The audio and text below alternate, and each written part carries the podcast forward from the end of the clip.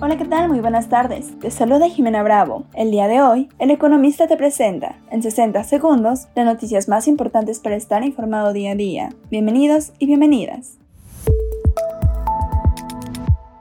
Finanzas y dinero.